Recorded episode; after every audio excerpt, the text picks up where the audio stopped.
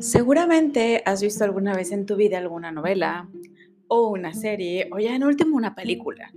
Y cuando estás viendo esa serie o esa película, esa novela, lo que sea, probablemente estás viendo cómo el protagonista la está regando cañón, que está así como que súper evidente que no debería de confiar en esa persona o no debería de tomar esa decisión.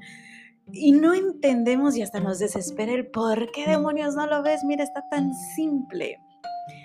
Bueno, vamos a irnos a uno más, algo más cercano. Seguramente también te habrá tocado ver a alguna amistad cercana y, o quizá no tan cercana, algún compañero de trabajo y vemos cómo está tomando decisiones muy equivocadas, que está verdaderamente em, regándola, ¿ok?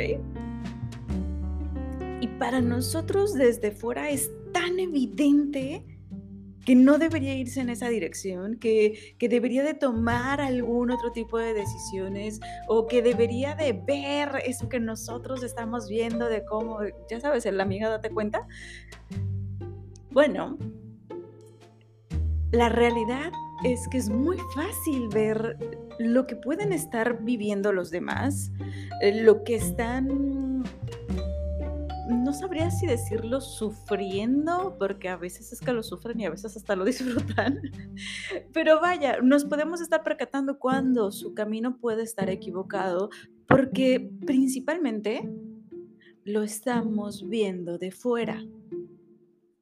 Es muy distinto verlo de fuera a vivirlo, porque cuando tú estás inmerso en una situación, en un problema, formas parte de él, estás alrededor de él, entonces está muy complicado que puedas descubrir eso que te está envolviendo. No, no eres capaz de dimensionarlo. Es como, ¿cómo podría decirlo? Mm, algo que no sea como tan evidente, no sé, que tengas algo entre los dientes o que tengas eh, tu cabello así como todo desenmarañado, hasta que te ves en tercera persona, es decir, en un espejo, hasta que te ves de frente, puedes hacer conciencia de que eso está existiendo, pero si no tienes ese espejo ahí alrededor, no te vas a dar cuenta, tú puedes estar con no sé, papel enorme sobre tu cabello o marañas de, de, telarañita o hojitas de árbol, no sé, lo que sea.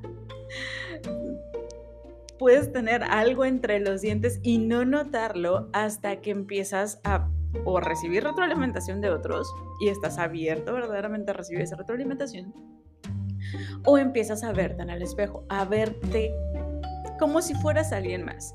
Evidentemente, una cosa muy simple es verte físicamente, ok, está el espejo, me veo y puedo ver eh, pues físicamente cómo estoy, cómo está mi cabello, si mi maquillaje está correcto o no, en el caso de las chicas, en el caso de los chicos, pues igual que tal tengo acomodada la camisa, la corbata, no lo sé.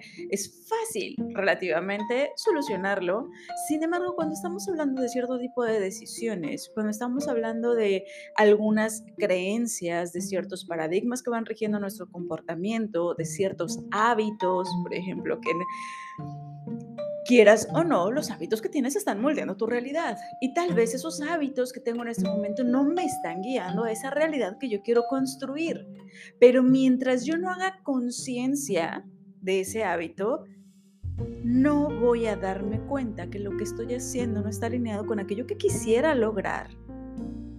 Y puede ser un hábito de lo que estoy comiendo, por ejemplo, lo que elijo todo el tiempo para comer, lo que compro cuando voy al súper o puede ser otro hábito de, eh, no sé, por ejemplo, el poner límites a los demás. ¿Qué tanto estoy poniendo límites? ¿Qué tanto me estoy dando a respetar? Que puede ser con mi jefe o con mi cliente o con mis colaboradores o con mi pareja o con mis hijos o con mis amigos. Pero eso también forma parte de hábitos derivados de alguna creencia. ¿A qué voy con todo esto? Y hago, esta pequeña antesala, uno, para que desarrolles ese hábito, ese nuevo hábito de empezar a salirte un poquito de ti y empezar a hacer procesos de autoconciencia. Puede ser algo súper simple, como dedicarte cada día de manera intencional. Vamos a imaginarnos que nos queremos focalizar específicamente en hábitos, ¿ok? Entonces puedes estar eligiendo anotar una lista de unos 10 hábitos y puedes ir creando tu lista conforme vayas desarrollando tu día. A ver, primera cosa que hago todos los días, me preparo mi café, ¿no? Me alisto, me ducho, me, me lavo los dientes, etcétera. Y hago mi ejercicio o hago mi meditación o tomo mi celular y me pongo al día con las noticias. Pero haz tu pequeña lista de hábitos, 10, 15, 20 hábitos. Te vas a sorprender de la cantidad de hábitos que tienes. Recordemos que un hábito es algo que haces sin siquiera pensarlo, ¿vale? Lo haces en automático. Y hay muchísimas cosas en tu vida que estás haciendo en automático. Hazlas conscientes, anótalas. Y una vez que las hayas anotado todas en este día 1, entonces te vas a tomar toda una semana para reflexionar sobre aquellos que te llamen más la atención.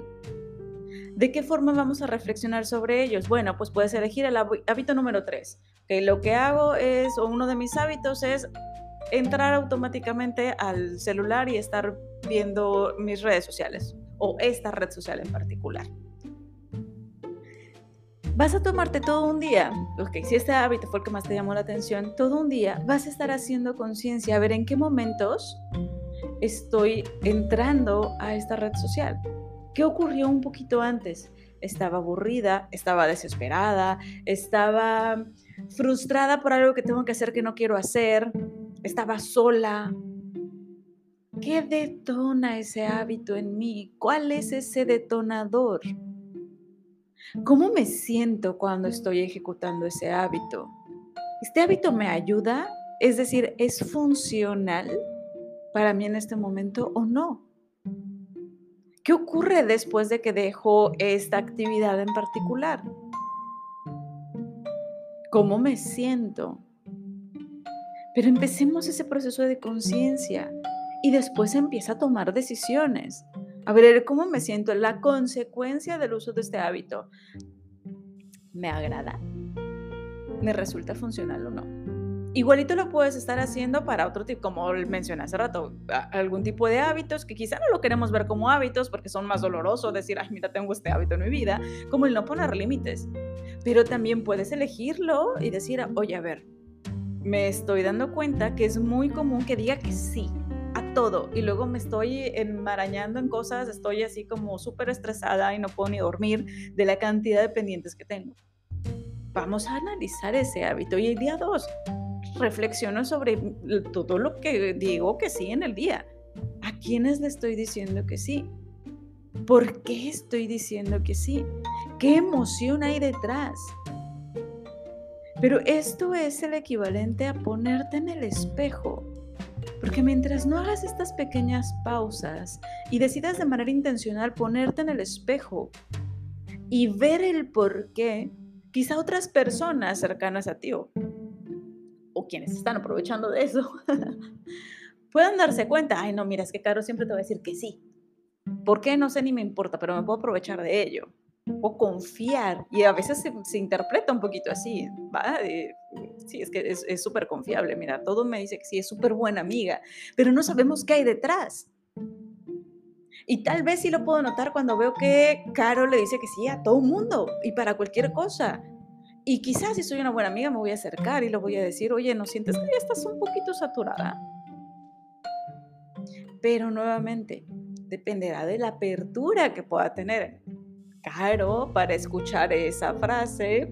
¿okay? Tal vez yo me siento Superman y diga, no, yo puedo con todo. Aunque por dentro esté corriendo en círculos con las manos levantadas de no sé qué hacer con esto. ¿Qué hay detrás? Vamos a hacer ese proceso de autoconciencia.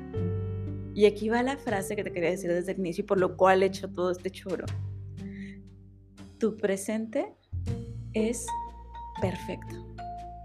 Tu presente es perfecto.